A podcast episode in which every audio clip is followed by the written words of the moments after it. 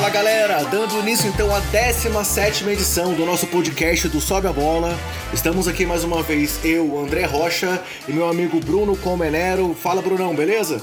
E aí André, tudo bem? E aí pessoal? Como é que foi de Natal? Tranquilo? Ah, tudo certo, graças a Deus. Beleza. Então galera, a gente vai mais uma vez falar com vocês sobre o que aconteceu aí na NBA nos últimos dias. É, em especial a gente vai dar uma olhada no que aconteceu na rodada de Natal. E depois disso a gente vai continuar com aquele programa especial que a gente anunciou para vocês na semana passada. Teremos mais dois jogos do bolão essa semana, vamos palpitar em duas partidas diferentes, mais uma vez com convidados especiais, e depois vamos fazer aquela passagem pelos pedidos de ano novo, de Natal, né, ou de ano novo, para as 30 franquias da NBA. Então a ideia vai ser falar aí o que cada time precisa, o que cada time pediria aí para 2019.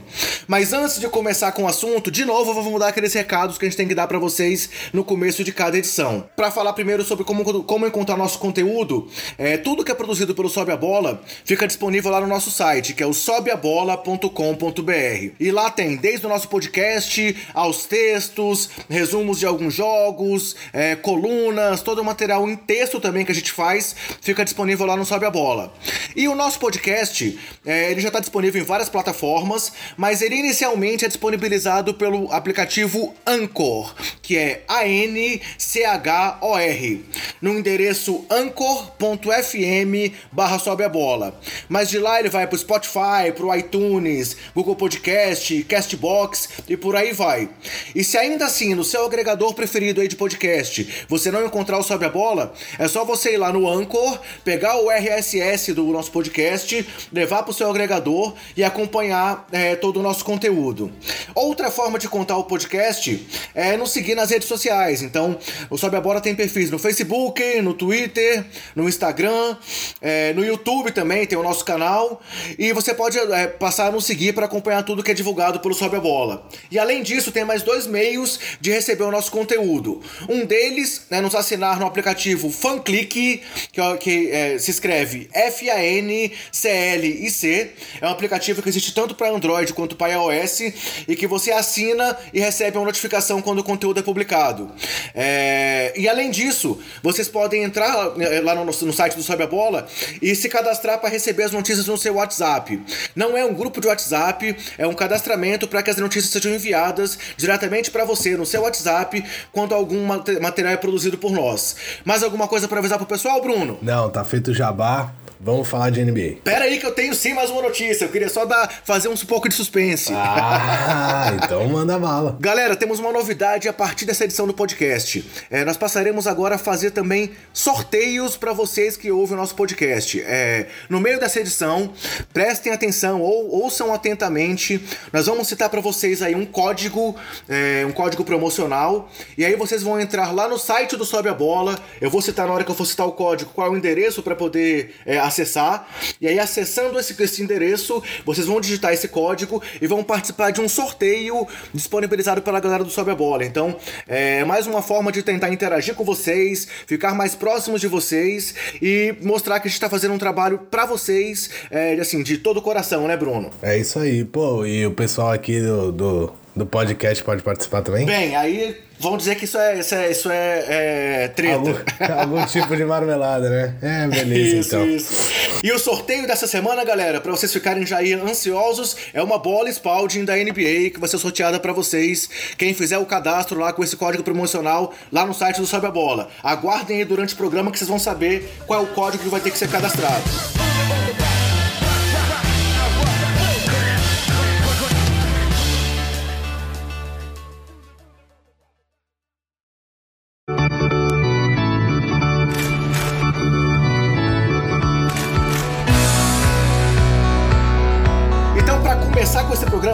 Indo pro assunto principal aí, que é a NBA, é, a gente combinou também no podcast passado que a gente não ia fazer a contagem de pontos é, do bolão nessa semana, que a gente ia juntar o bolão de Natal e esse bolão de Ano Novo, digamos assim, para contabilizar na primeira semana aí de janeiro.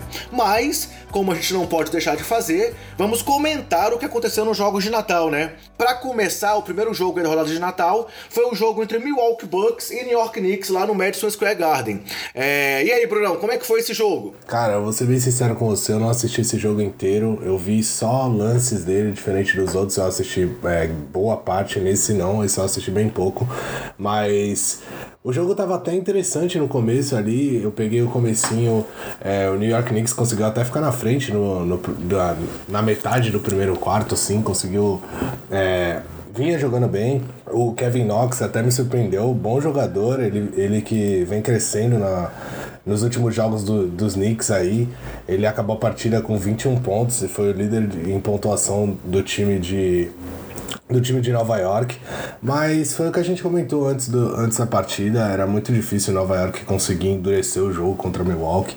A gente sabe que Milwaukee tá brigando por, por por grandes coisas na Conferência Leste, né? Tá, tá ali entre, entre os primeiros colocados da conferência, tá em segundo hoje. É um time que vem de é, sete vitórias nas últimas dez partidas, e, e, enquanto Nova York não. Nova York é o penúltimo da conferência, perdeu nove das últimas dez partidas. Então eu acho que era esperado que, que Milwaukee tomasse conta do jogo. Isso demorou um pouco para acontecer, talvez. Acho que a partir do terceiro quarto que eles realmente começaram a dominar, até ali o jogo ainda estava meio que aberto. Depois da metade do terceiro quarto, aí foi domínio total.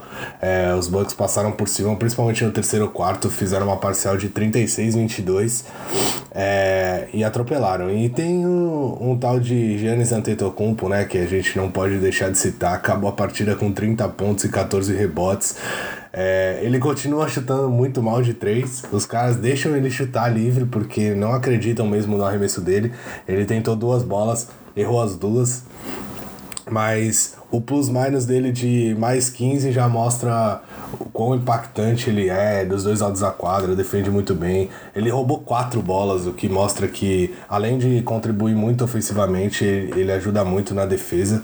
E eu vou, vou citar aqui um outro plus-minus que, que eu encontrei, que eu não tinha prestado atenção durante, a, é, durante o pouco tempo que eu vi do jogo, foi o George Hill. O, George Hill... o grande reforço do time, né? Exatamente. O George Hill jogou é, cerca de 27 minutos ali e conseguiu o maior plus-minus do time com mais 16 ele acabou o jogo com 5 pontos, 3 é, rebotes e 4 assistências. É, e foi o que a gente falou. É um cara que, que poderia ajudar, poderia ser um pouco importante sim, vindo do banco, para tirar um pouco a bola da, da, da mão do Giannis, toda a bola da mão do Giannis, é, ajudar o Bledsoe também os dois podem ficar em quadra juntos, ficaram em quadra juntos até, ou podem ficar é, se alternando e, e ajuda muito na, na armação do time. É, só completando a linha de estatísticas do Antetokounmpo, né? Além dos 30 pontos e 14 rebotes, ele conseguiu 3 assistências, mas conseguiu 4 roubos e 2 tocos, né? É aquela questão que ele consegue encher a linha de estatísticas é, com a deficiência grande só nas na, na linha, linha de 3. Sendo que na linha de 3 desse jogo, na verdade, o time inteiro foi muito mal, né?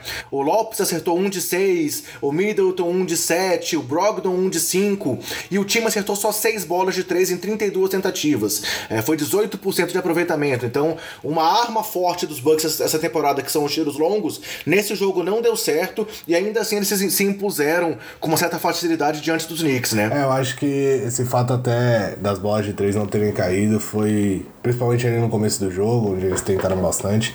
Acho que isso deixou o jogo mais equilibrado. Mas depois eles começaram a mudar um pouco mais. O, o Giannis, ninguém para ele, ele simplesmente vai lá pra cima. Ele deu um toco, é, se eu não me engano, no Trier. Alonso né? Trier. Foi, exato, no Trier. Desmoralizante. O negócio foi pra top 10 lá da NBA.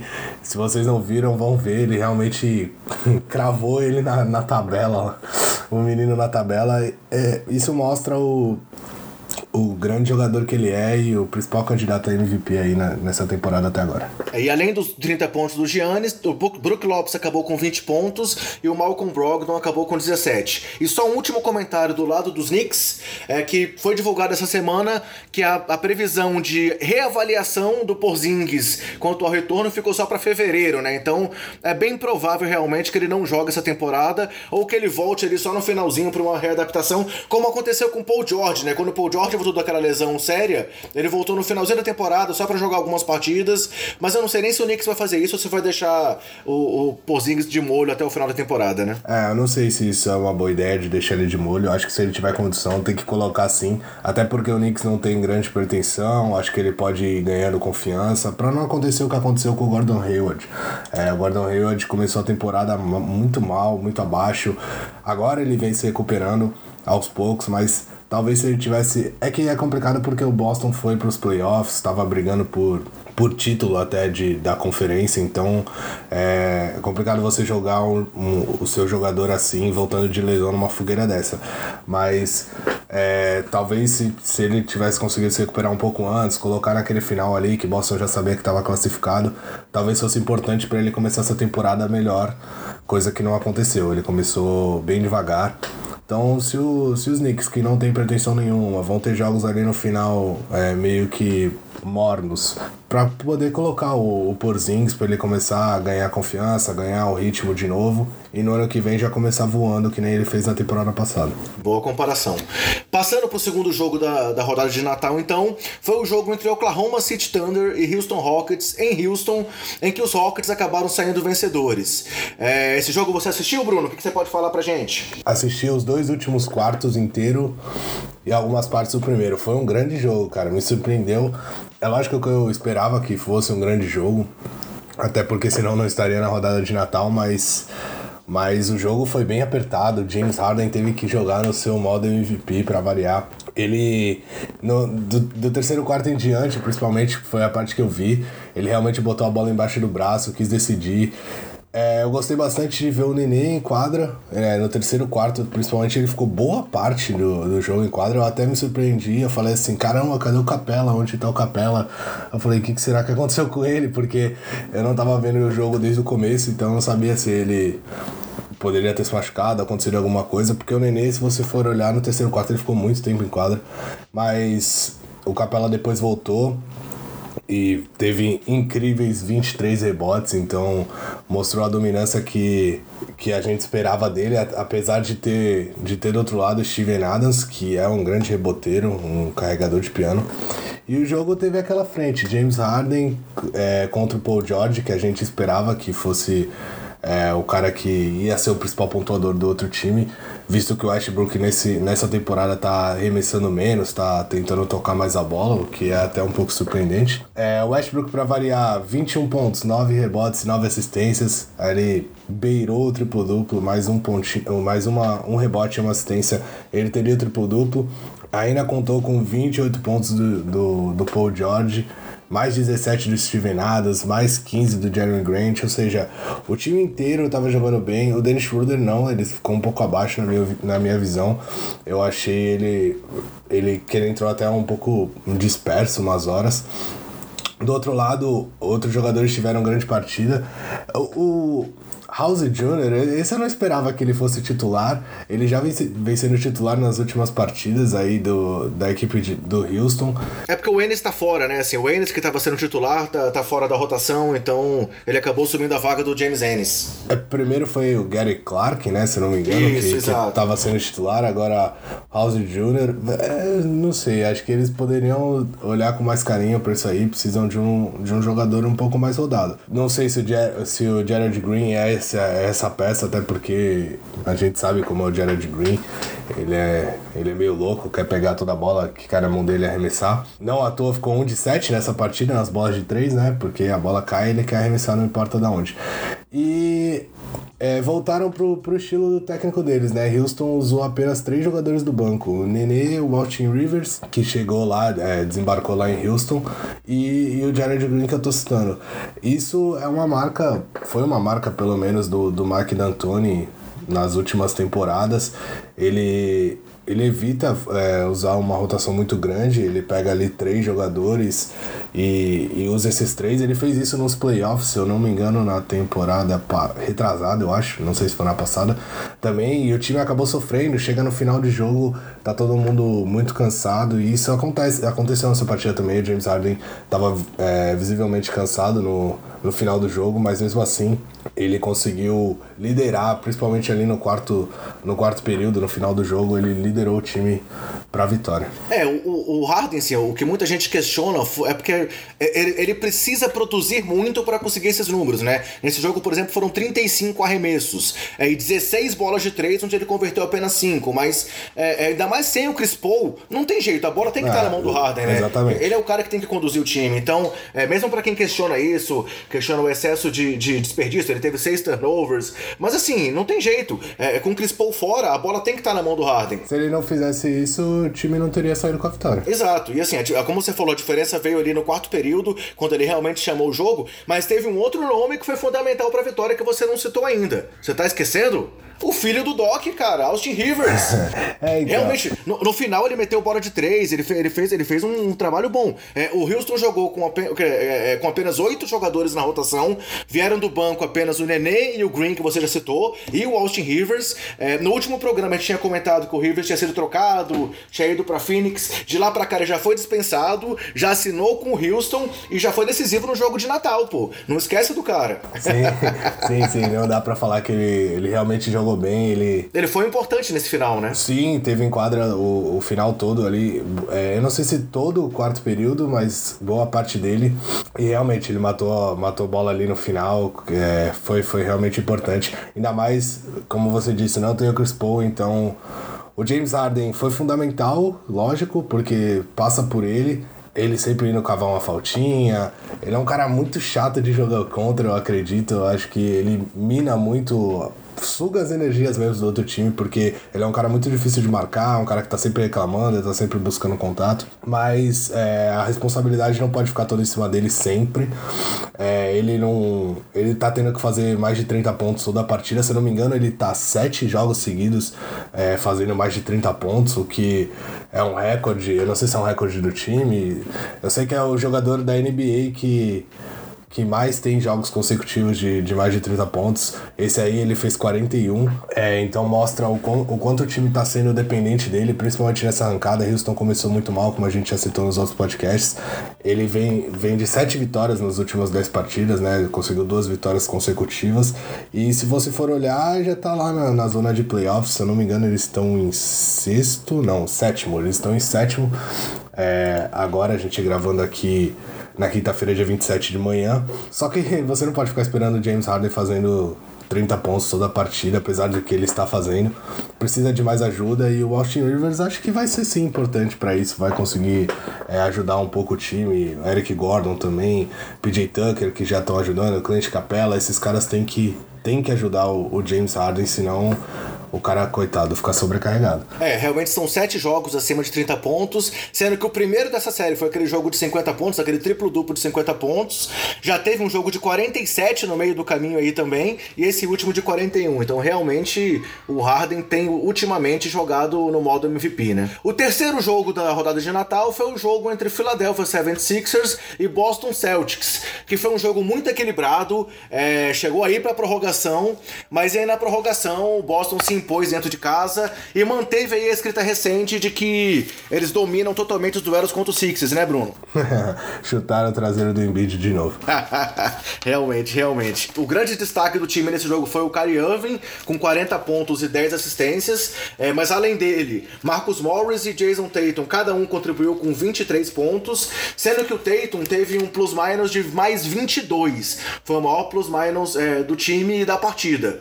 Enquanto pelo lado de Philadelphia, Filadélfia, é, o maior pontuador foi o Joe Embiid com 34 pontos, além de 16 rebotes, mas o Embiid cometeu 6 turnovers. Aquilo que a gente comentou aí há algum tempo atrás. Acho que, se não me engano, há dois ou três podcasts atrás, quando nós comentamos que ele estava reclamando da, da, da, forma que ele estava sendo utilizado desde a chegada do, do Jimmy Butler, nós falamos que talvez isso fosse um momento interessante para que ele pudesse ser explorado em situações mais, mais é, é, positivas e não cometesse erros no final do jogo. E o que aconteceu no final? Final do tempo regulamentar, Bruno, nessa partida? Ah, o Kyrie Irving entrou on fire ali. Eu, eu vou ser bem sincero, eu tava torcendo bastante pro Kyrie Irving. Tinha bastante gente aqui em casa, então tava difícil de prestar atenção no jogo, mas eu tava me esforçando para prestar, principalmente no final, que eu vi que o jogo tava muito apertado. O Embiid e o Kyrie Irving estavam disputando ali o, o título de cestinhas da partida, ponto a ponto.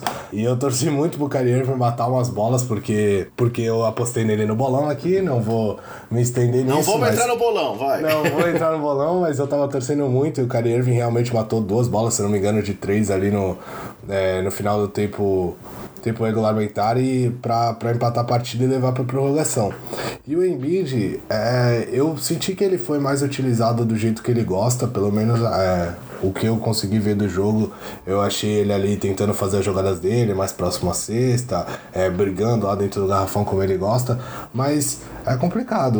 O Embiid, como você falou e a gente já comentou, ele, ele acaba errando muito quando ele tá nessas bolas. Ele que acho que ele se afoba um pouco ainda, quer decidir umas bolas que, que não dá para decidir.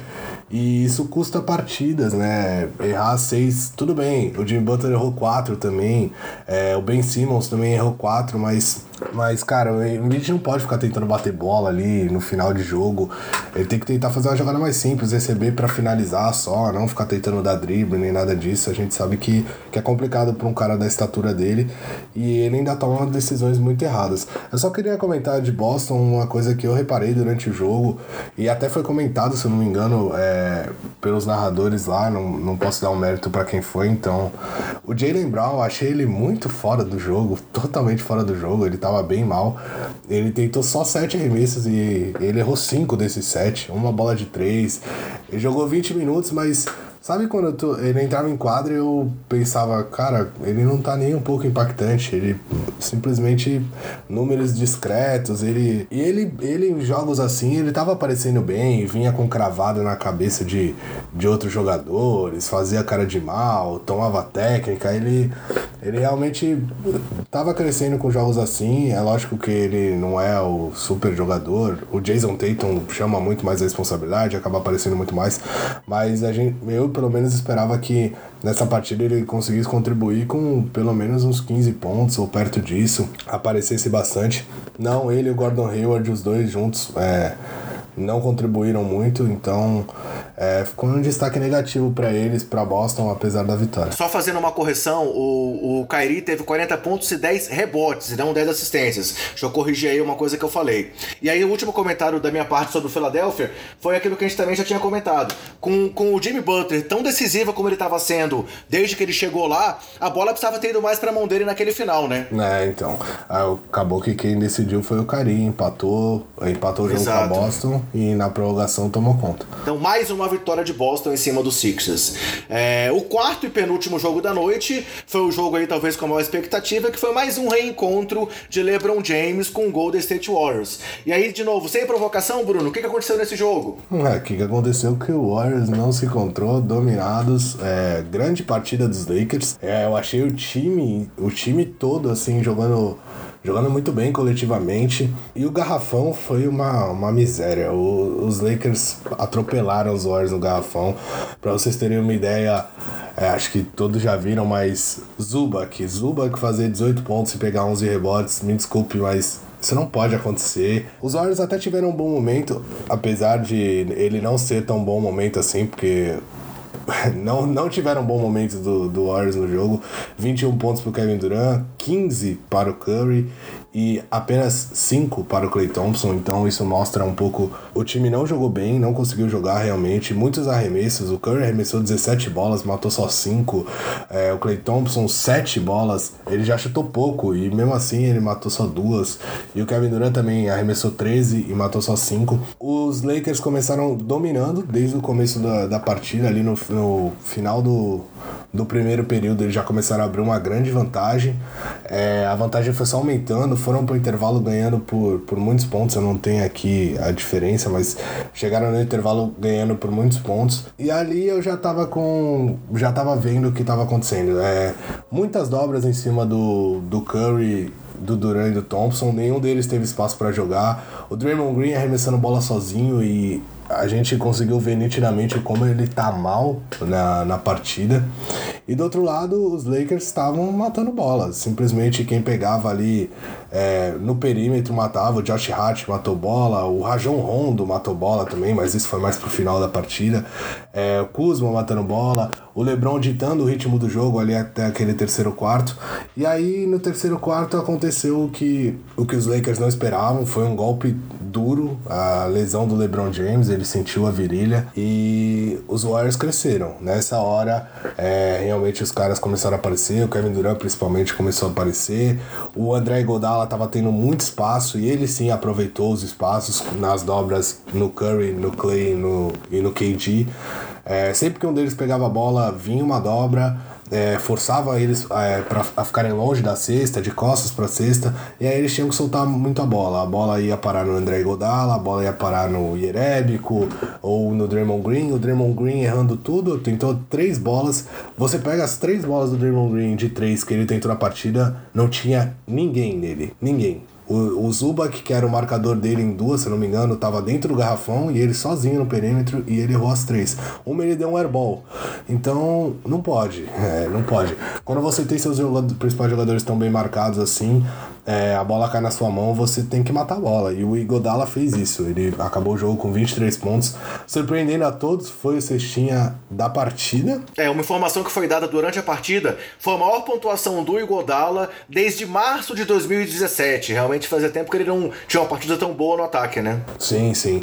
E ele é importante na defesa também. Ele, ele tava marcando muito bem, apesar do, dos Lakers conseguirem envolver o time no ataque. É, bom, o que aconteceu nessa, nesse período depois da lesão do LeBron foi uma corrida muito boa dos Warriors. Eles realmente encostaram, eh, se eu não me engano, eles ficaram quatro pontos. Quatro pontos atrás, isso. A diferença caiu para quatro pontos. É, se eu não me engano, tiveram três, três bolas perdidas pelo, pelo é, Kuzma na sequência.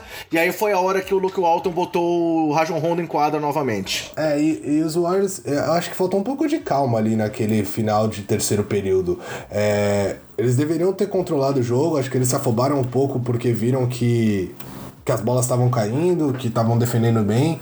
E aí o, o que você falou, o Rajon Rondo entrou, ele acalmou o time, ele realmente chamou uma responsabilidade grande ali no final do terceiro período, chamou a molecada e falou... É, ele, ele, assumiu a liderança do time, né? Assim, ele viu que tava sem o LeBron Sim. e realmente botou a bola debaixo do braço e falou, tipo, agora o time é meu, digamos assim. Sim, ele acalmou a molecada, é, mostrou que, que, que eles estavam jogando bem, que era só eles seguirem o plano de jogo que estava funcionando.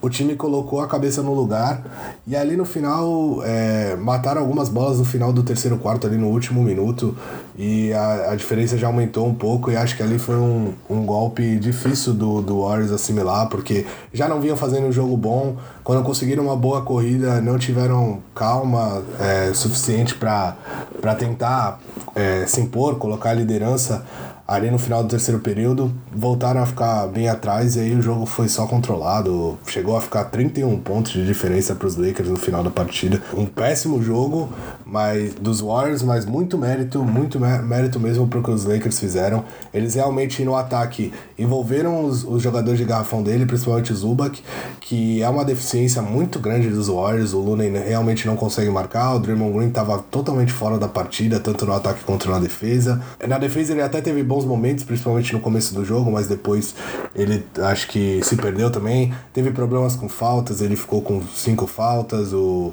o, o Curry também teve problema com faltas. Isso mostra o bom trabalho que, que, o, que os Lakers fizeram. Eles realmente leram muito bem o time dos Warriors. As dobras nos, nos principais jogadores correram muito para marcar esses caras. Os caras não estavam no dia deles. E no ataque, aquela tranquilidade, envolver é, o garrafão nas jogadas, jogar a bola pro perímetro, as bolas caíram, Kuzma matou, Ingram matou, Lonzo Ball matou, Josh Hart matou, até o Rajon Rondo matou e principalmente Lance Stephenson.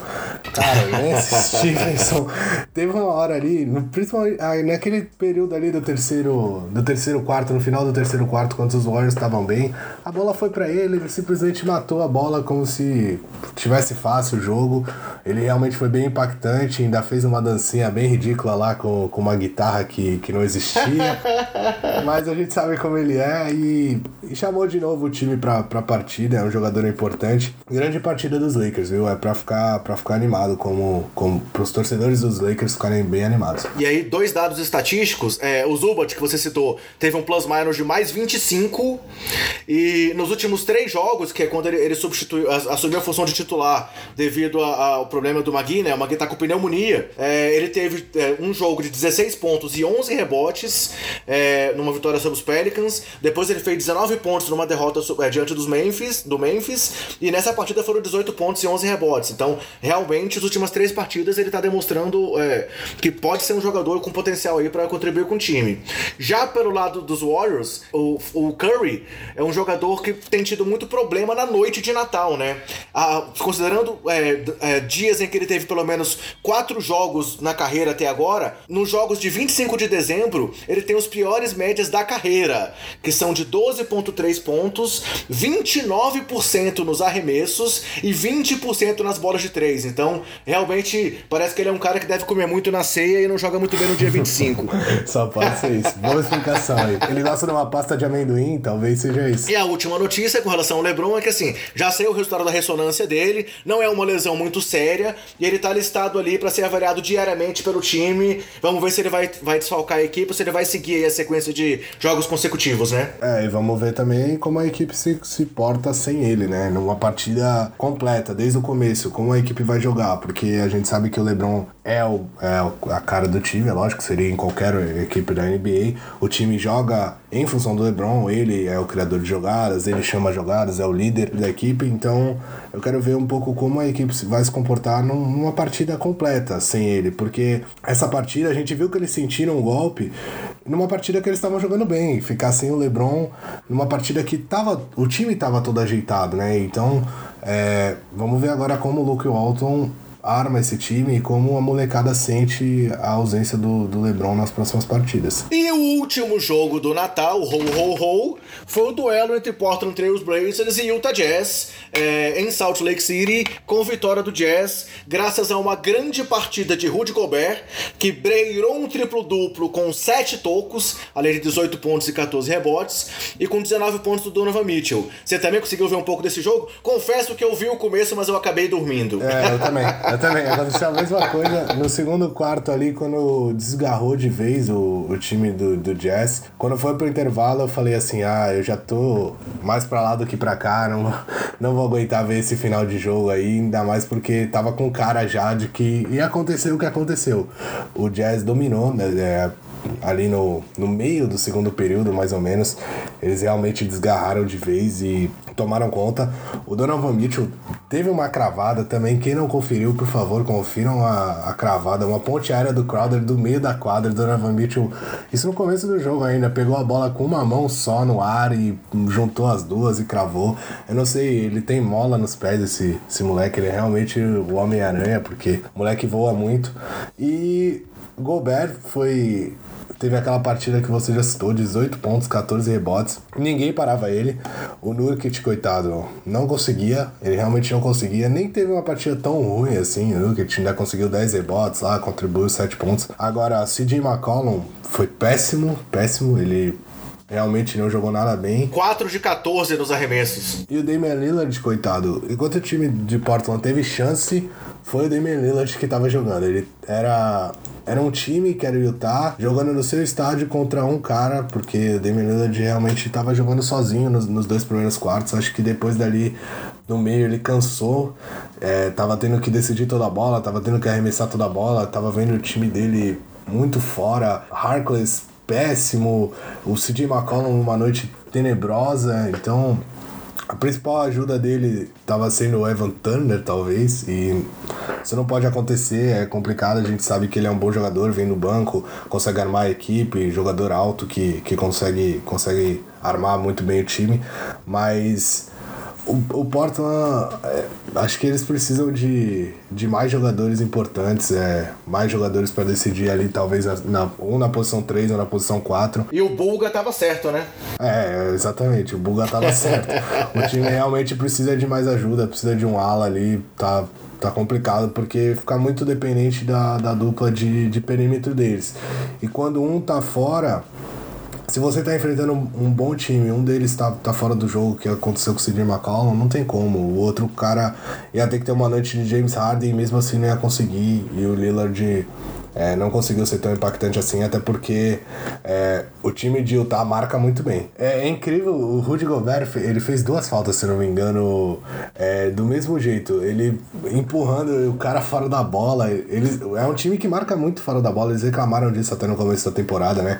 De que essa mudança do, dos, dos árbitros falarem que estão olhando mais é, esses, essas screens, né? Essas paredes fora da bola e marcando mais faltas com isso, sendo mais rigoroso com isso. O time de Utah até colocou nessa mudança a culpa pelo insucesso deles no, no começo de temporada, né? De perder muitas partidas. Eles falaram que estava difícil de se adaptar a isso, eles estavam é, tendo muitos problemas com faltas, sendo marcadas muito mais faltas deles, porque eles são um time muito físico. E realmente eles são um time muito físico. Se você for ver, eles estão sempre se empurrando e empurrando os caras que, que vão receber a bola ainda. O Rick Rubio faz bastante isso, o próprio Gobert faz muito isso, o Joe Ingles faz muito isso. São caras que são chatos com o pessoal que tá, tá tentando fazer uma movimentação ali para receber a bola. O time fez essa marcação que que já era esperado em cima de Portland. É, Portland não, não, tinha, não teve um dos seus principais jogadores bem na partida para conseguir endurecer o jogo e acabou sendo dominado por Utah. Meu último destaque aí de estatística dessa partida foi o plus-minus de mais 22 do barrigudinho Joe Ingles. Talvez o jogador aí mais com, com mais cara de peladeiro, tiozão. corpo de peladeiro da NBA. É, o, tio, o tiozão. Esse é o verdadeiro tiozão lá de Utah. Beleza, então fechamos assim a rodada de Natal e vamos passar agora a falar do bolão com as primeiras participações especiais dessa edição do nosso podcast.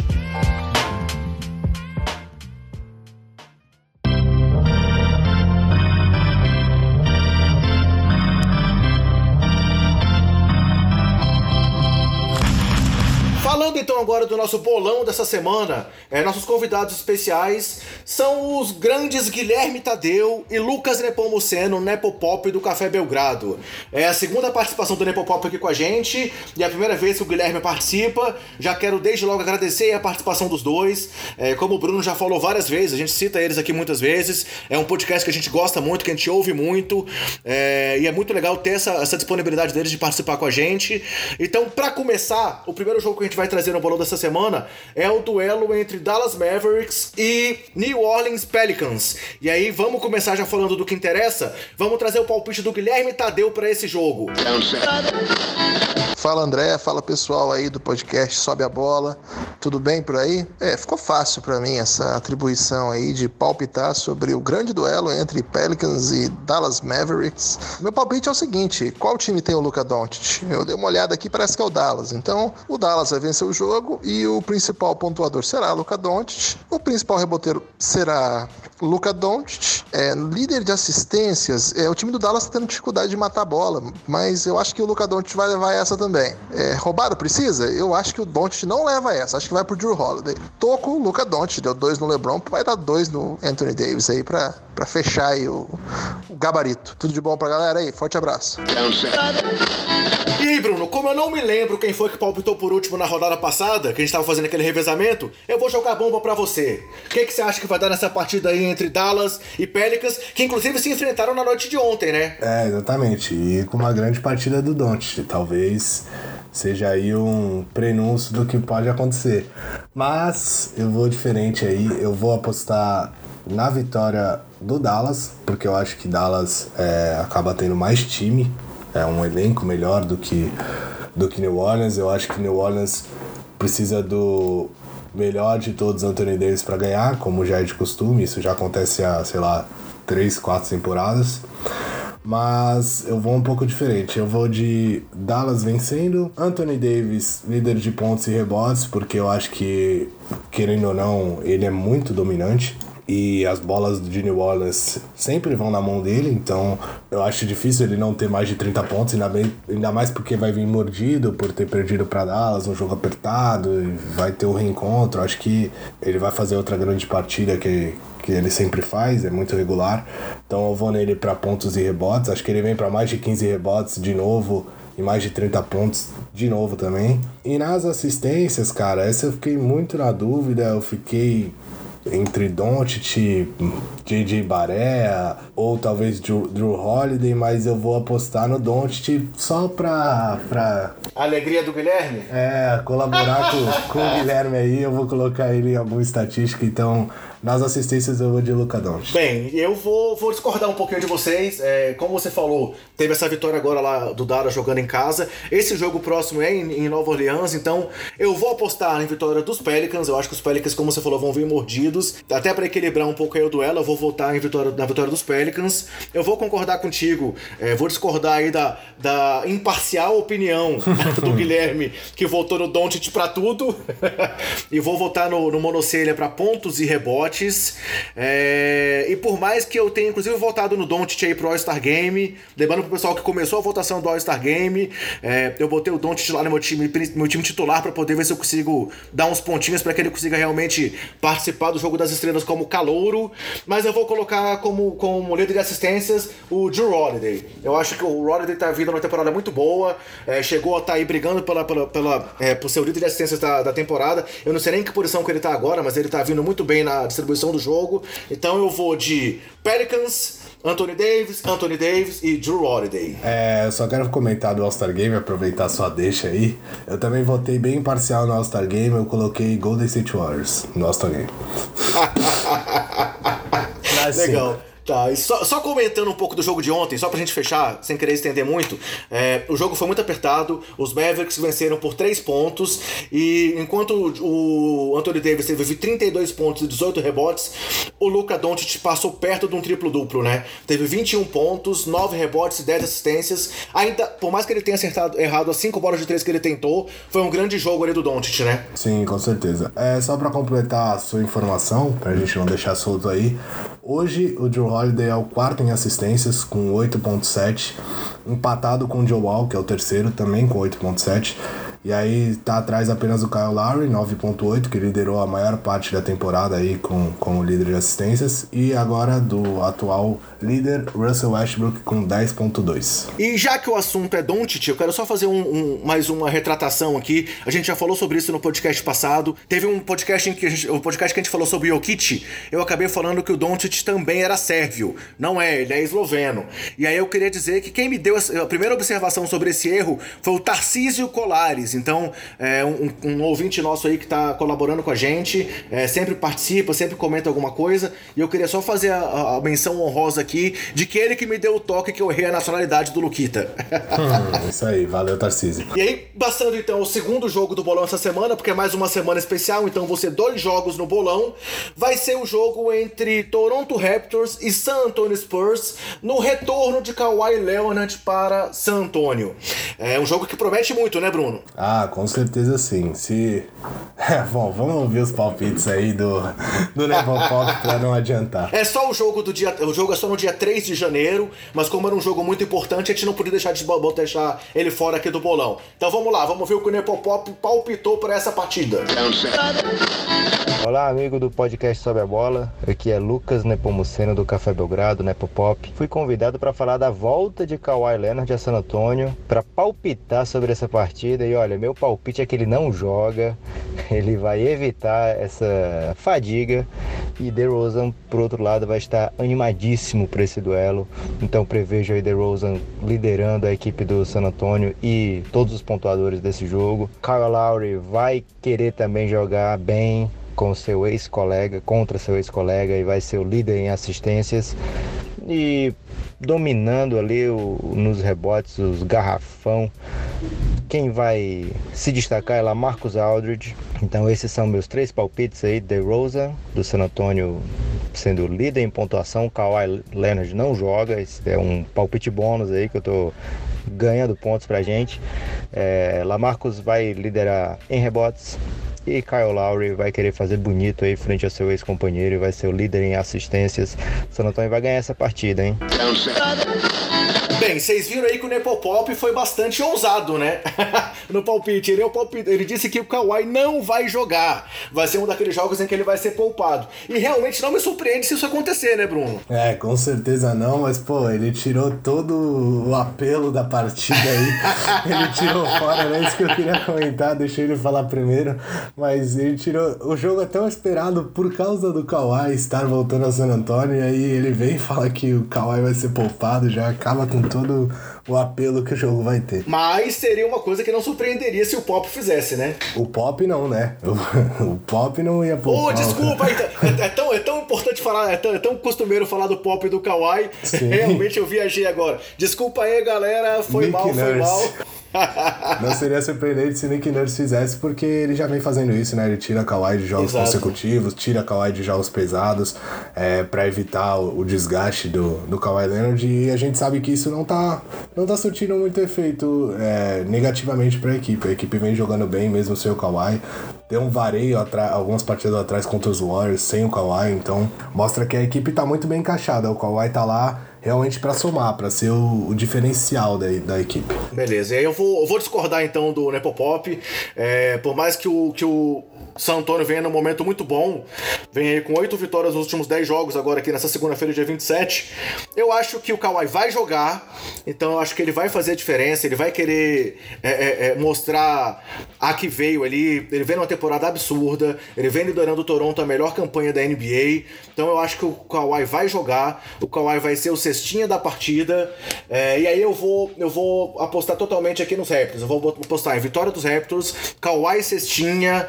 Vou apostar em Sérgio Baca, mais uma vez, como líder de rebotes. E no Kyle Lowry para líder de assistências, que ele também vai querer fazer um bom jogo aí diante do amigo DeMar DeRozan. E você, Brunão? Ah, cara, eu ia ser igualzinho a você. Vou te falar, vou ser bem sincero, eu ia fazer igualzinho, mas então eu vou mudar só um palpite, só pra dar uma diferenciada pra gente pra gente discordar em alguma coisa. Então, eu também aposto na, na vitória do, do Toronto.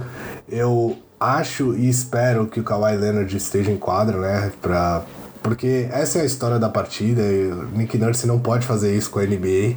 Todo mundo vai querer ver qual vai ser a reação da torcida, principalmente em relação ao Kawhi, dos antigos companheiros dele, do próprio do próprio Pop em relação ao Kawhi, depois daquela troca de farpas ali que eles tiveram, que o Pop falou que o, que o Kawhi não era um, um líder e o Kawhi deu risada da, do comentário dele, então tem toda essa, essa narrativa em torno da dessa partida.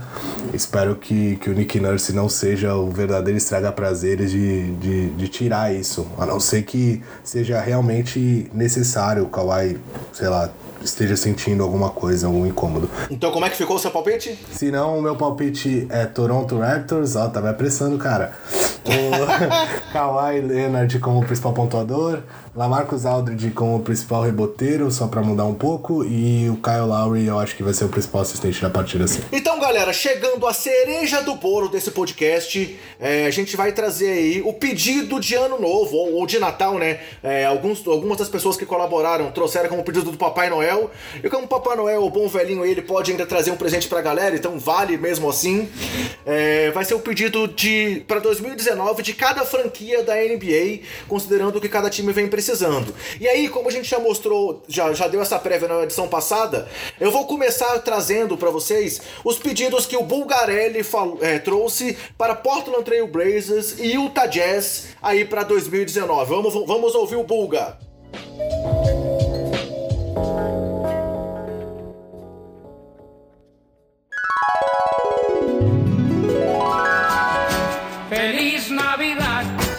Papai Noel, aqui quem fala é Ricardo Bugarelli dos canais ESPN, torcedor do Portland Trail Blazers. Ou seria sofredor? Papai Noel, gostaria de presente um novo general manager e um novo técnico para minha franquia.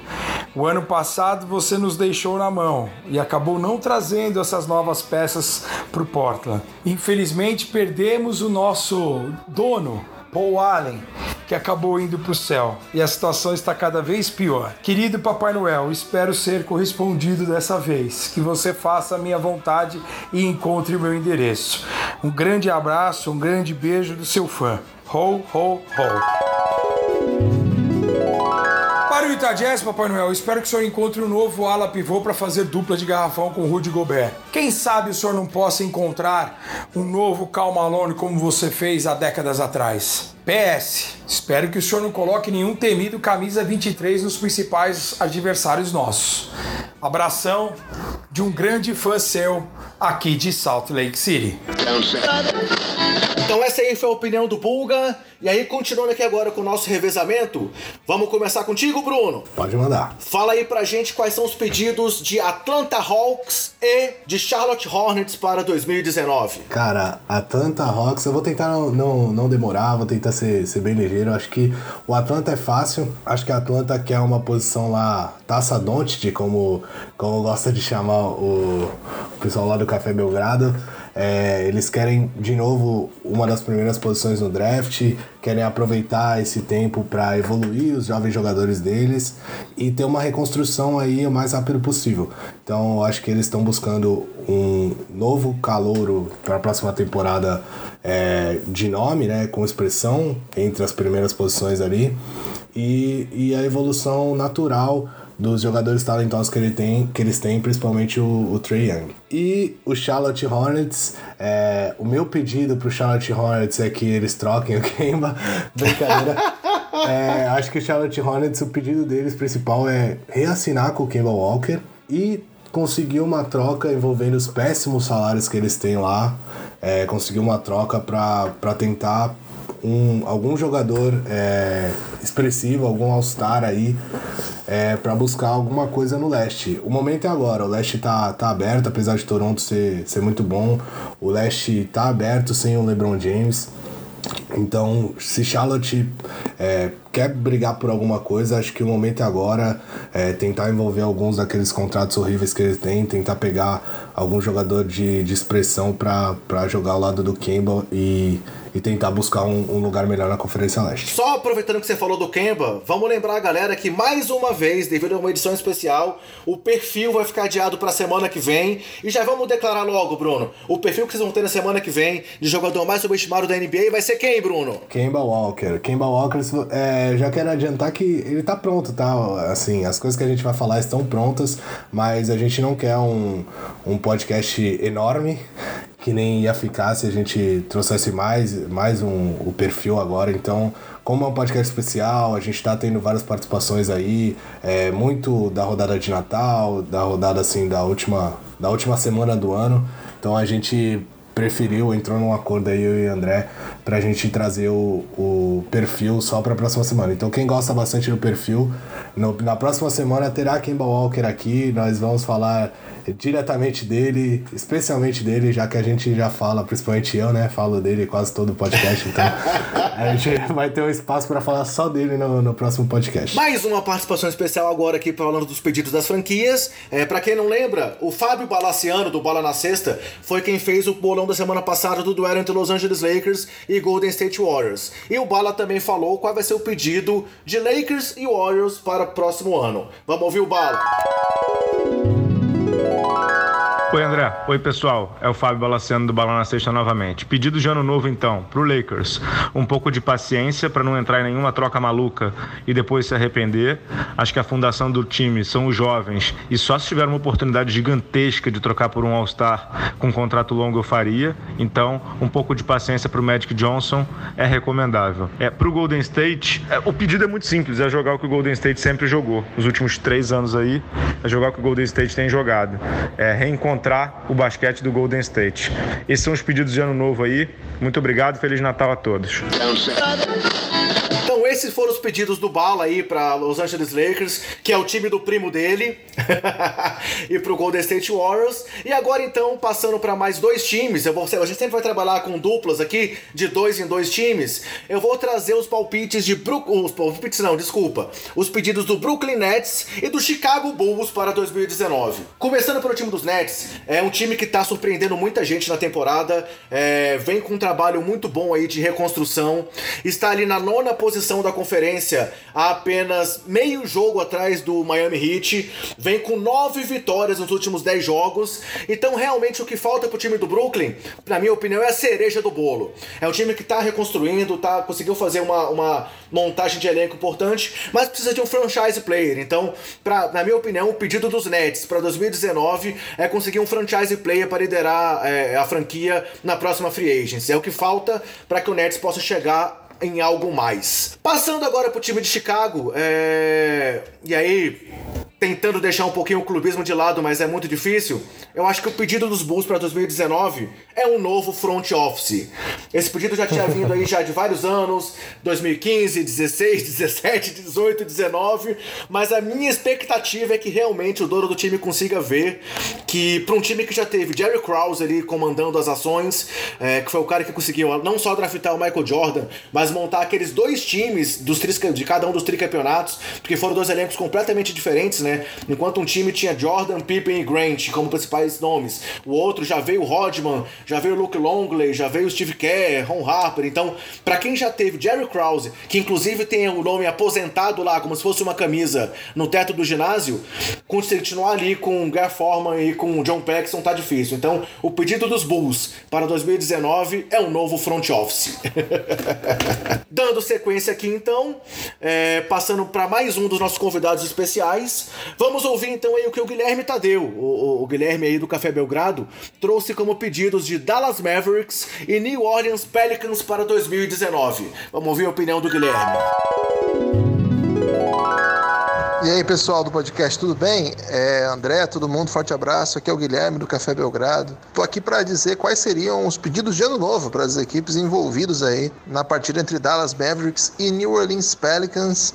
É, você sabe que na virada de ano novo a, consta aí a tradição, a sabedoria popular de que a camisa com que você estiver vestindo vai definir como é que vai ser o seu ano. Então, estou para dizer aí que o Mark Cuban, a direção, o ano passado passado deve ter virado aí com alguma cor que deu muita sorte. Eu não entendo aí da, qual cor que dá sorte, mas eu acho que foi uma sorte tremenda ter sobrado com o Luka Doncic. É, de todo modo, tenho a, tenho a impressão de que o time vai precisar mais uma vez repetir a cor, porque o time ainda vai precisar de algumas peças para que a franquia volte a ser competitiva em alto nível, embora a peça central me parece clara que eles já conseguiram. Pelo lado do Pelicans, eu acho que a questão é um pouco mais grave, né? Porque tá dando toda a pinta de que o Anthony Davis vai sair, vai deixar a equipe e, e uma vez que isso aconteça, eu acho que o ostracismo é o destino. Então eu acho que o pessoal do Pelicans vai precisar aí de alguma coisa por exemplo, vestir vermelho, que é a cor do amor, né? Porque, segundo consta, a única coisa que pode fazer alguém continuar lá com propostas de tudo quanto é time da NBA, com vários projetos, é o amor pela franquia. Então, vamos torcer aí que o Pelicans esteja um ano amoroso e o Dallas um ano, mais um ano de muita sorte. Forte abraço.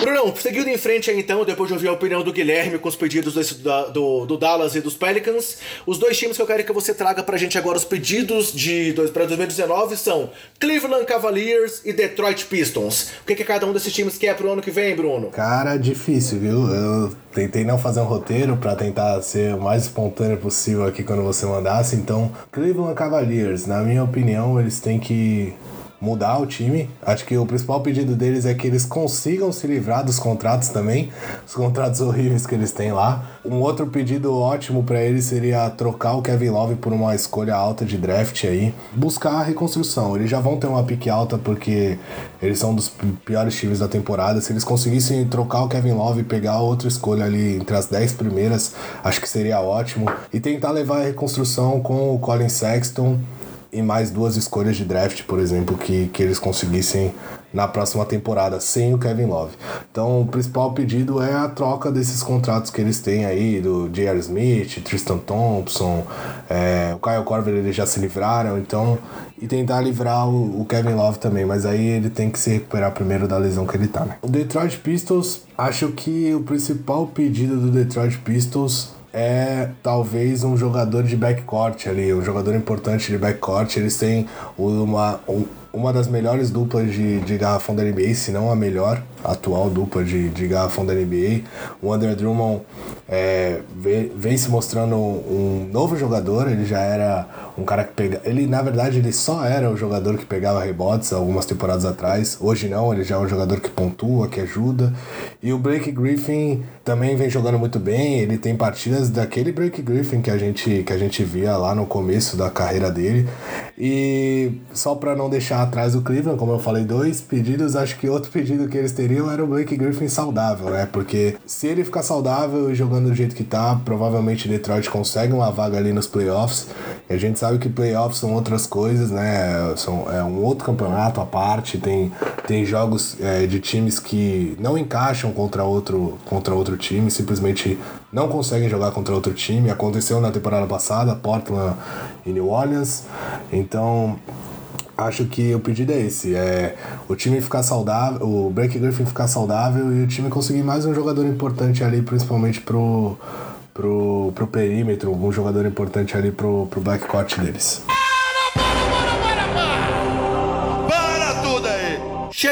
Galera. Dando só uma interrupção aí nos pedidos. É, vamos falar agora da nossa promoção. É, o sorteio que a gente falou que vai ter para vocês aí de uma bola Spalding da NBA é, para os nossos ouvintes do podcast. Falando como é que vai ser essa regra. A gente vai pedir para que vocês anotem o código que a gente vai citar para vocês agora. Acessem o site do Sobe a Bola num caminho específico que vai ser no sobeabola.com.br barra conta. Repetindo, sobeabola.com.br barra conta. E aí quem acessar essa parte vai fazer o seu login, quem já tem cadastro, então cria seu cadastro lá no site. É, vale a pena dizer que quem fez algum comentário no site algum dia já tem o cadastro pronto, então é só usar o cadastro que já foi feito. Então entra lá nessa parte do lado do cadastro e aí com o login você clica na opção sorteios e aí clica em participar do sorteio e insere o código que a gente vai falar. E aí o código para essa semana é um código aí que tem a ver com o tema do que a gente está conversando, vai ser tudo junto, tá? Sempre tudo junto e com todas as letras em maiúsculo. O código é presente Natal sobe a bola. Então tudo junto, presente Natal sobe a bola. Entra lá no site, faz seu cadastro, coloca esse código que a gente vai fazer o sorteio dessa bola e na semana que vem vai dizer quem foi o ganhador desse prêmio. É uma boa concorrer, né, Bruno? Boa, com certeza sim. O pessoal que, que pode concorrer aí, né, já que já fomos excluídos aqui, por favor, façam isso. Bola 10 pound, muito legal. É, o pessoal que puder, entra lá, dá essa moral pra gente e concorre a um, a um grande prêmio aí.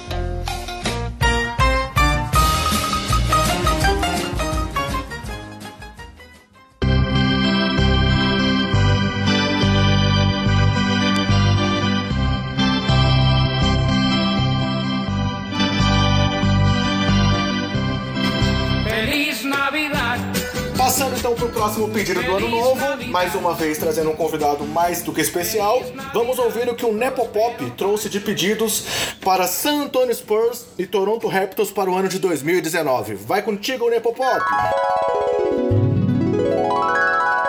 Olá, amigo do podcast Sobre a Bola, que é Lucas Nepomuceno, Nepopop do Café Belgrado, mais uma vez, dessa vez para falar aí dos pedidos de ano novo, né? O pedido de uma vida nova para San Antonio para Toronto Raptors.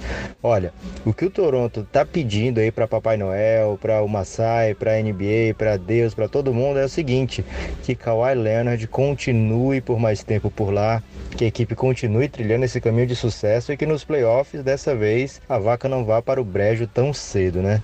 É, essa realmente é a ânsia da torcida do Toronto, que é uma das torcidas mais bonitas aí da NBA, das mais empolgadas, né? dessa vez que avance bastante nos playoffs. Eu tô animado para ver como é que vai ser isso aí. Pro lado do San Antonio, o pedido é um pouco mais complicado, né? Porque eu imagino que nem eles saibam bem para onde tem que caminhar nesse momento. Talvez o Pop não esteja planejando alongar muito a sua carreira. Talvez ele realmente decida abreviar aí, partir para outros desafios.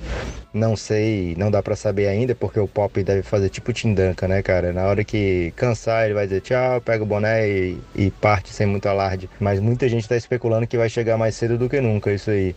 E a equipe tem alguns bons jovens valores e alguns veteranos bem salientes, né? Aí The Rosa indo bem, Lamarcus indo bem, Rudy Gay recuperando aí um bom basquete. Então imagino que o San Antonio, o pedido de San Antonio para o ano novo é que consiga fazer com que os seus jovens tenham saúde, DeJounte Murray, Lonnie Walker e que consigam desenvolver um bom basquete para transformar o San Antonio em contender num tempo recorde aí.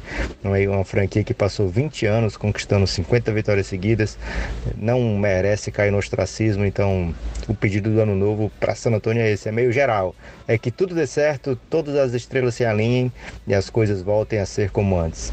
Um grande abraço para vocês do podcast Sobre a Bola, muito sucesso em 2019, muita felicidade, muito basquete e que venham novos desafios. Um forte abraço.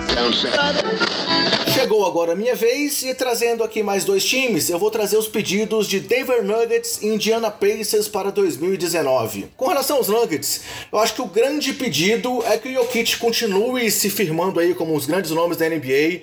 Há quem diga que ele pode ser um dos grandes pivôs da história da liga, então tomara que ele possa realmente se firmar aí como esse grande jogador é... e que o time possa continuar se, se fortalecendo para brigar ali pela ponta do Oeste, um Oeste que é tão disputado. No momento, os Nuggets conseguem ali na segunda posição, a meio jogo só atrás dos Warriors, é uma campanha de 21 vitórias e 11 derrotas. Então, eu acho que o pedido dos Nuggets é continuar se firmando ali na ponta da tabela da Conferência Leste, com o Jokic se tornando se mantendo como um dos grandes nomes da liga. Pensando no lado do Indiana Pacers, engraçado, acaba sendo um pedido um pouco parecido, né? É um time que também está em ascensão, ele tem oito vitórias nos últimos dez jogos, no momento que a gente está gravando o podcast. Ele passou o Philadelphia e assumiu a terceira posição é, do leste depois da rodada de Natal.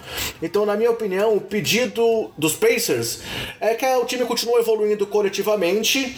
É um time que se reforçou pontualmente nessa temporada muito bem, surpreendeu muito muito na temporada passada depois da troca do Oladipo. Então acho que o que o Diana Pacers quer é continuar evoluindo ali coletivamente e que o Oladipo continue brilhando para que eles possam ir mais longe nos playoffs sem encontrar o LeBron James pela frente nessa temporada. Eu acho que talvez o grande problema tenha sido terem batido de frente com o LeBron, LeBron na temporada passada. Trazendo mais uma vez a participação de um convidado, vamos ouvir agora os pedidos que o Pedro Rodrigues, o nosso é, é, convidado que fez os palpites do bolão, para o jogo entre Milwaukee e Knicks. O Pedro do Bala na Sexta traz como pedidos aí para as Bucks e Knicks para a próxima temporada. Aqui é Pedro Rodrigues do podcast Bala na Sexta. O que o Knicks e o Bucks querem para 2019? Na verdade, o que o Bucks quer é chegar logo nos playoffs, né? O, o, o Bucks quer se provar realmente como uma das forças da Conferência Leste, capaz de bater com Boston, Raptors e, e Filadélfia. E é a grande chance do Mike Budenholzer, né, se provar nos playoffs. Né? O Mike Budenholzer teve um trabalho fantástico em Atlanta. Na época se convencionou dizer que ele só não foi para frente porque ele não tinha um superstar. Hoje ele tem um superstar no Antetokounmpo e eu, ele tem a chance de provar realmente que ele é sim um técnico do primeiríssimo escalão e o Antetokounmpo realmente carimbar prêmio de MVP da temporada. Né? Em relação ao Knicks, cara, o Knicks para mim tem é somente tem dois pedidos para 2019, né? O primeiro é conseguir alguma troca por um contrato expirante de alguns jogadores, por exemplo, como Courtney Lee, é, de repente pegar um Jabari Parker que tem um contrato expirante, limpar a folha para 2019 e tentar dois contratos máximos, é, dois jogadores de contrato máximo na, na free agency para realmente reviver a franquia, né? Vai ter o retorno do Kristaps Porzingis, que foi o, o grande achado do da era Phil Jackson, que está fora da temporada devido a uma lesão. Mas se o Knicks conseguir realmente limpar a folha e conseguir, é, conseguir realmente atrair, mostrar que a, a, franquia está estabilizada, eu acho que o Knicks pode fazer barulho na temporada que vem e, e pode de repente assinar um Kawhi Leonard ou um, um, um, Jimmy, um Jimmy Butler da vida. Esse é o grande desejo do Knicks, né? E na verdade acho que é o grande desejo de grande parte da, da liga que precisa de um Garden é, incendiado, né? Bom, é isso. Feliz Natal. Muito obrigado pelo convite, senhores. Até a próxima. Então esses foram os pedidos aí do Pedro Rodrigues para é, é, no Milwaukee Bucks e o New York Knicks. Brunão, traz agora aí pra gente quais são os pedidos do Los Angeles Clippers e do Miami Heat para 2019. É, os pedidos do Miami Heat para 2019, eu acho que é conseguir algum jogador, algum franchise player também, acho que não foge muito disso. É, a gente sabe que Miami é um time que cresceu muito recentemente, tem três títulos aí nos últimos 12 anos, né, se eu não me engano. Então, é um time que, que é bem conhecido, tem muitos torcedores jovens, tá aposentando agora o principal jogador da, da franquia nessa temporada, então acho que eles precisam de, de um cara. E a gente sabe que muitas, muitas pessoas olham com carinho pro, pro Miami Heat em si, é, como o Jimmy Butler mesmo colocou o, o time do Miami como uma possível, é, um possível time para que ele para que ele pudesse defender na próxima temporada. Acabou que ele foi para Filadélfia, mas é um time que, que muita gente olha com carinho. Então é um do, dos times mais importantes da, da NBA atual, assim, da, da NBA recente. Então acho que eles precisam de um grande jogador. É, o time já mostrou que tem algumas peças ali, ali interessantes, algumas peças de qualidade. O Dragic é um jogador assim. É, o Whiteside, apesar do contrato dele, acho que ser ele ser muito bem pago pro, pro jogador que ele é, é, também é um jogador importante, então se eles conseguirem uma. O problema deles é o salário, se eu não me engano, eles têm o salário, o salário mais alto da NBA, mas eu acho que ano que vem é, é dar uma repaginada, é tentar umas trocas, tirar aqueles salários indesejados e tentar pegar algum jogador algum, alguma cara, uma nova cara para a franquia, né? O Los Angeles Clippers é fazer uma das melhores reconstruções da história, completar uma das melhores reconstruções da história, que é o que eles já estão fazendo. Eles são um time que tem 250 mil role players, os jogadores, jogadores que jogariam em quase todos os times da NBA, seriam importantes, eles têm vários desses. E agora eu acho que é aquela, é tentar pegar um All-Star, um ou dois All-Stars. Na temporada que vem eles vão ter espaço para dois All-Stars, se não me engano, dois contratos gigantes. E muito se falou de Kevin Durant, né, para ele ficar Los Angeles com o LeBron contra o Kevin Durant, que era um roteiro interessante. Falaram do Jimmy Butler também, acabou que não aconteceu. Falam do Kawhi Leonard também.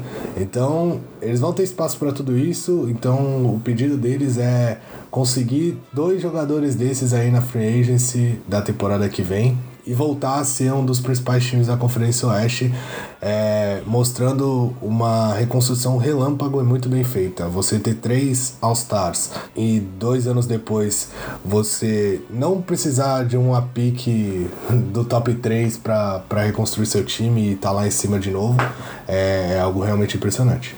O nosso penúltimo convidado especial aqui dessa edição é, também palpitou pra gente na semana passada é, no jogo de Philadelphia 76ers e Boston Celtics. Foi o Rodrigo Alves, do podcast Dois Pontos e também comentarista do Sport TV. E aí vamos trazer agora então os pedidos do Rodrigo para 2019 para os times de Filadélfia e Boston.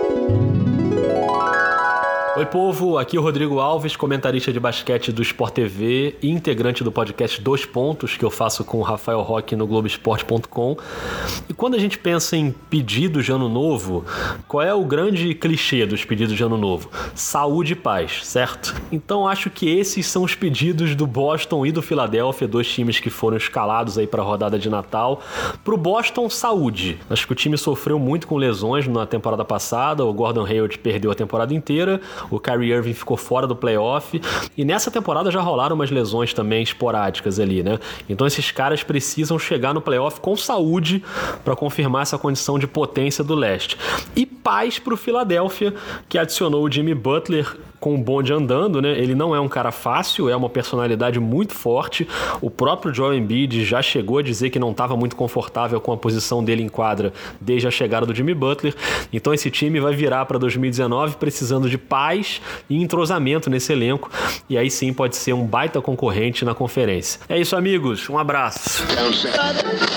Falando de mais dois times aqui, mantendo nosso revezamento, chegou a minha vez de falar e eu vou falar para vocês sobre os pedidos para 2019 do Memphis Grizzlies e do Minnesota Timberwolves. É, falando do time de Memphis, eu vou, eu vou fazer que nem o Bruno fez aí já algumas vezes e vou colocar um pedido duplo. Vou dar uma aí de jornalista brasileiro e fazer um pedido dois em um.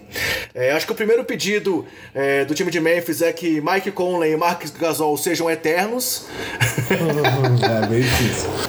É, mas como esse pedido é difícil de ser, de ser atingido, eu vou fazer o segundo pedido, que é que o Jaren Jackson Jr., o nosso querido JJJ, siga evoluindo. É, ele já fez algumas partidas muito boas essa temporada. Inclusive tem um jogo, um jogo, um, jogo é, um dos últimos jogos, ele foi muito bem.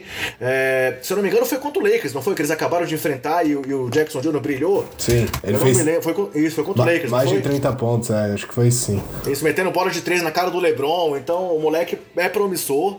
Então o meu pedido é esse: é para que Jack, já, o JJJ siga se consolidando. É o que o Grizzlies espera como entrega aí para 2019. E passando ao Minnesota Timberwolves, eu acho que esse pedido é um pedido que também é meio fácil. Depois de tudo que aconteceu lá nessa temporada, da troca do, do Butler, da confusão, eu acho que eles querem paz e que o Andrew Wiggins e o Carl Anthony Towns se tornem os jogadores que se esperava já há, vários anos, né? Realmente o time decidiu apostar nos dois, renovou o contrato, deu salário grande e o Wiggins segue aí oscilando bastante, o Tom segue apagando em alguns momentos decisivos em algumas partidas, é, sem, sem ter essa presença de garrafão que todos esperam, soft, como você falou. Então, eu acho que o pedido dos Wolves é que Wiggins e Tons realmente se tornem os jogadores que o time espera e precisa que eles sejam, né? Trazendo então a última participação especial, que na verdade não é a última, vai ter uma participação surpresa que vocês vão ver mais pra frente, mas a última participação dos convidados que trabalharam com a gente aí no bolão da semana passada, trouxeram os palpites pro bolão. Vamos ouvir o que o Rafael Roque, também do podcast Dois Pontos lá, que trabalha junto com o Rodrigo, fazendo excelente trabalho lá nos Dois Pontos, trouxe como pedidos de 2019 para Oklahoma City Thunder e Houston Rockets. Fala aí pessoal do Sobe a Bola, tranquilo? Aqui é o Rafael Roque do podcast Dois Pontos, passando aqui para dar o meu palpite de, de que, que seria o pedido para o ano novo de Rockets e Thunder. Rapaz, o Rockets tem uma lista longa, viu? Tá, tá complicado. É difícil por saber por onde começar. Se fosse por uns, um ponto específico, eu diria que precisa de um, um 3D, né? Precisa de um ala que defenda e mate bola de três, que até agora não conseguiu achar essa equação aí, está faltando essa peça para o time, está sentindo demais é, falta de um jogador assim desde a saída do Ariza. Agora, no geral, precisa, precisa, precisa reencontrar o seu jogo, né? Precisa, precisa que consiga ter alguma fluidez é, para tentar reencontrar o jogo da temporada passada.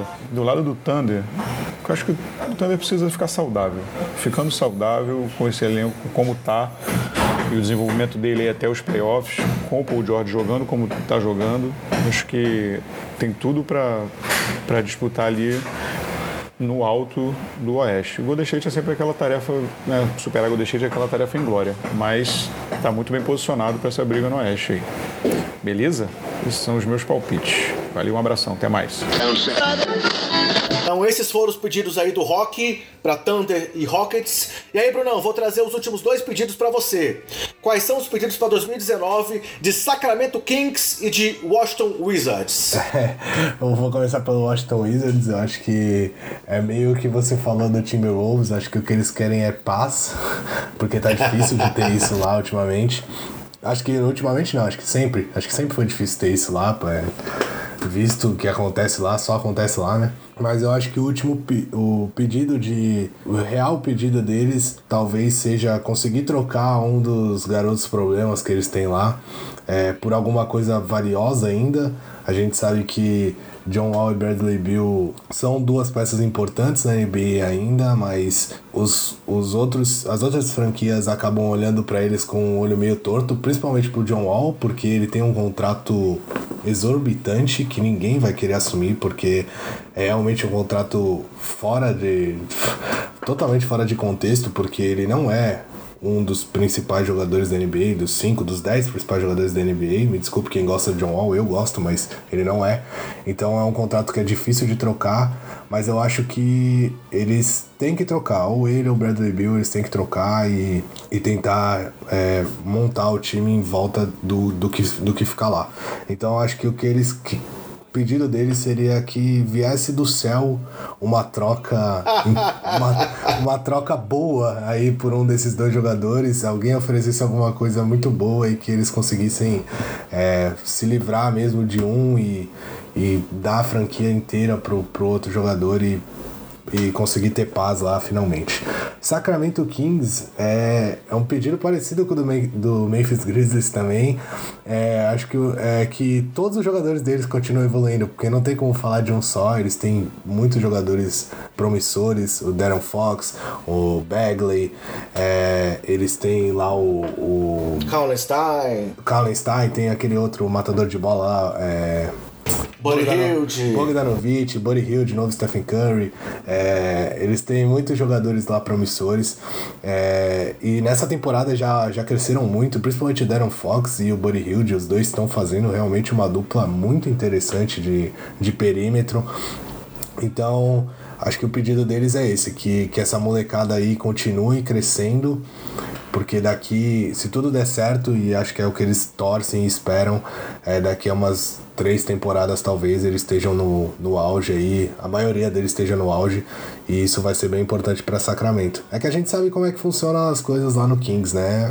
Não costumam dar muito certo, mas, mas eu acho que dessa vez pelo que a gente que eles têm mostrado nessa temporada, eles estão no, no caminho certo. Como você falou que era um pedido parecido, achei que você ia falar que o pedido era para que o Zach Randolph fosse eterno. Ah, não, não, isso aí não vai rolar. Até porque ele já nem é mais. Quanto mais, ele nem é nada mais. Então, não dá. Beleza, então com os dois últimos times para fechar aqui os nossos pedidos de ano novo da NBA. Eu vou falar sobre o Phoenix Suns. É, eu acho que o pedido do Phoenix, como você citou lá, quando a gente começou com o Atlanta Hawks, tem a ver com a taça Doncic.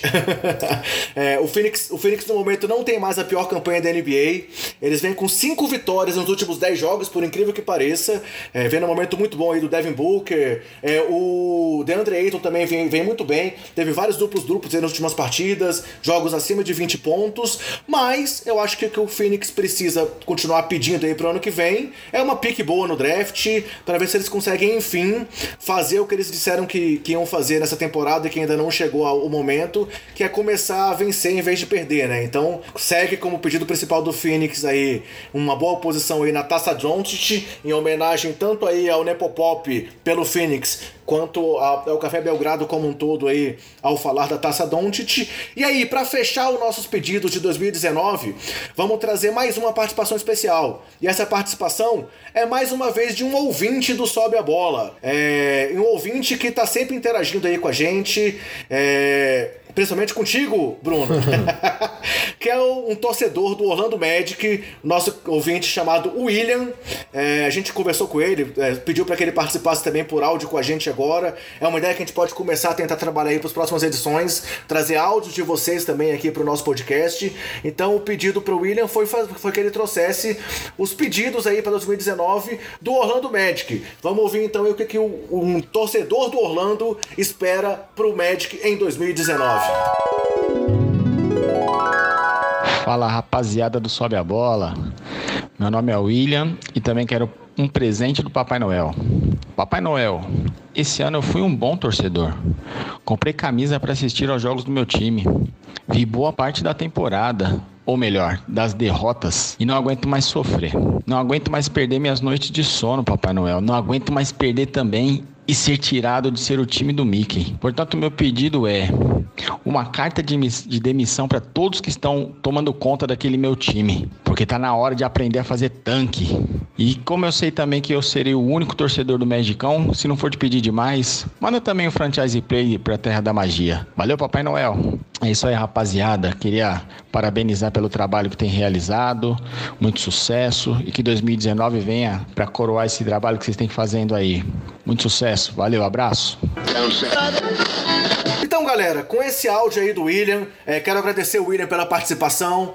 É, dessa vez sem nenhuma, nenhuma, nenhuma discussão aí com o Bruno. Espero que você não faça nada agora, não fale nada sobre o Orlando ainda, Bruno, hoje. Não, não, de forma nenhuma. Eu também quero agradecer, quero agradecer muito ao William. Ele tá sempre participando, a gente brinca aqui, ele sempre é, brinca comigo lá no, no Whats, é, que o Guilherme traz pra gente. E eu também sempre procuro brincar aqui com ele. É, é um cara que tá sempre mandando feedback, tá sempre falando alguma coisa. Então, são por pessoas assim que a gente, que a gente tenta melhorar sempre, tenta fazer um trabalho mais competente. Então, quero agradecer de coração o William é, por ter aceitado participar aí, ter mandado o áudio, é, aceitar as brincadeiras e, e brincar de volta com a gente, porque isso deixa o o podcast ainda mais legal, mais interativo. Então, valeu, William, abração aí para você e um Feliz Natal atrasado e um próspero ano novo aí para você e pro seu Orlando Magic especial aí. Legal. É, nas minhas considerações finais, eu vou te pedir aí uma, uma liberdade para comentar mais um jogo que aconteceu na noite de ontem, que foi a vitória dos Timberwolves sobre os Chicago Bulls. Assim, é, não pela vitória dos, dos, dos, Wolves, que foi uma vitória, digamos assim, normal, é, uma, mais um passeio que o Chicago tomou dentro de casa. O jogo acabou 119 a 94, mas por um personagem especial desse jogo que você deve imaginar quem é já, que foi essa volta do Derrick Rose a Chicago. É, o Rose foi titular da partida, ele terminou o jogo, é, foi uma grande atuação, terminou o jogo com 24 pontos, é, 8 assistências, 11 de 19 nos arremessos, e em determinado momento do jogo ele ouviu gritos de MVP da torcida de Chicago. Então, confesso que, como torcedor dos Bulls, foi um momento ali é, é emocionante é, por ver, cara, essa, esse crescimento. A gente já comentou sobre o Rose aqui em outros momentos, o que ele tem feito nessa temporada, brigando aí talvez pelo prêmio de sexto homem, é, surpreendendo muita gente que dizia que a carreira dele estava acabada, é, um cara que sofreu com lesões seríssimas e se recuperou, né? E aí, se a gente pegar, inclusive, o, o que ele falou, ele disse depois da partida que foi, foi, foi um momento grandioso e que nem ele esperava todo esse apoio que ele teve da torcida de Chicago nesse retorno. E acima de tudo, o que deixa ele mais feliz por tudo que aconteceu é que ele não mudou durante esse processo. Continuou sendo ele mesmo e continuou confiando nele e na família dele. Então, minha consideração final seria citar esse jogo do, do Rose. Não sei se você quer fazer algum comentário, algum comentário sobre isso. É, eu quero. O Rose talvez hoje seja o jogador mais querido pela NBA, né? Eu acho que é difícil a gente achar alguém que esteja torcendo contra é, ele ou alguma coisa parecida. Acho que todo mundo quer ver essa grande história que, que ele está conseguindo construir. Eu não concordo muito quando ele diz que ele não mudou e deixou de confiar, porque para mim ele deixou sim, e é até normal, porque ele sumiu uma época, ele é, anunciou a aposentadoria e depois voltou atrás. Então acho que ele estava muito sem confiança e agora é muito bom ver ele com toda essa confiança que ele tá. É, para mim, não tem como ele não ser o sexto homem do ano, ele tem que ganhar esse sexto homem do ano pela história, por tudo que ele passou, por tudo que ele vem fazendo nessa temporada, principalmente, porque não adianta só a história, eu acho que ele tá provando isso com números, com, com as atuações que ele vem tendo. E essa é mais uma delas, aquela de 50 pontos, outra partida impressionante. Ele não é aquele jogador que ele era, ele ah, nunca mais vai ser, isso, é, isso a gente pode afirmar. Mas ele é um jogador ainda muito bom e, e muito importante. E, e tá provando isso aí para todo mundo, principalmente para ele mesmo, que, que ele pode, que ele ainda tem condição. Adaptou um pouco mais o jogo dele por conta das lesões. E tá sendo muito importante para os Wolves e acho que essa temporada é muito mais importante ainda para ele, então é, vale vale toda essa, essa ressalva que você tá dando aí pro, pro, pro Derrick Rose, que ele com certeza merece. Legal. E aí, meu meu, meu, meu último, última participação aqui, eu vou fazer o que você tem feito muitas vezes aí, que é trazer o negócio mais pro lado familiar. e aí queria, queria fechar assim, fechar esse último podcast de 2019. É, primeiro agradecendo aí a você pelo trabalho, por essa parceria que a gente conseguiu montar aí nesse podcast, que tá sendo uma coisa muito é, é, reconfortante, não é reconfortante, mas assim, uma satisfação muito grande estar trabalhando com isso. É, queria agradecer o pessoal do Sabe a Bola pelo espaço e queria agradecer a minha família, porque semana passada tive, fiz uma viagem viagem de férias e minha esposa me via lá é, acompanhando, vendo como é que tava a audiência do podcast, fazendo divulgação, fazendo propaganda e assim, me apoiando, é, dando esse suporte. Meu filhinho também, queria agradecer meu filho aí de quatro aninhos, que tá aqui sempre do meu lado, me apoiando. Então quero agradecer a minha família e desejar um ótimo 2019 para todo mundo, para você e para todos os ouvintes aí do nosso podcast. E você, como é que quer terminar esse último podcast do ano? É isso aí, o amor é lindo, que nem você disse no alguns podcasts atrás para mim mas sem dúvida ela e toda a sua família merece. Eu também quero agradecer muito a minha família, agradecer todo mundo que me apoia, que que não se importa que eu, que eu fique um pouco ausente às vezes para assistir algum jogo ou, ou, buscar alguma coisa aqui é, sobre a NBA, buscar me inteirar. Agradecer a você principalmente pelo podcast que a gente vem fazendo, que, que tá muito legal. Acho que a gente está conseguindo um trabalho bem, bem legal, bem satisfatório e todos os ouvintes que são por eles que a gente continua, que a gente faz. Então quero desejar aí para todo mundo, todos os amantes da NBA, principalmente, é, que escutam a gente, desejar um feliz ano novo aí. Que venham muitos jogos bons pela frente, é, principalmente nos playoffs, e vamos dar seguimento aí nesse trabalho já na semana que vem. Beleza, então, obrigado aí, pessoal. Continue ouvindo o podcast do Sobe a Bola, dando feedback pra gente. Feliz 2019. Valeu, até mais.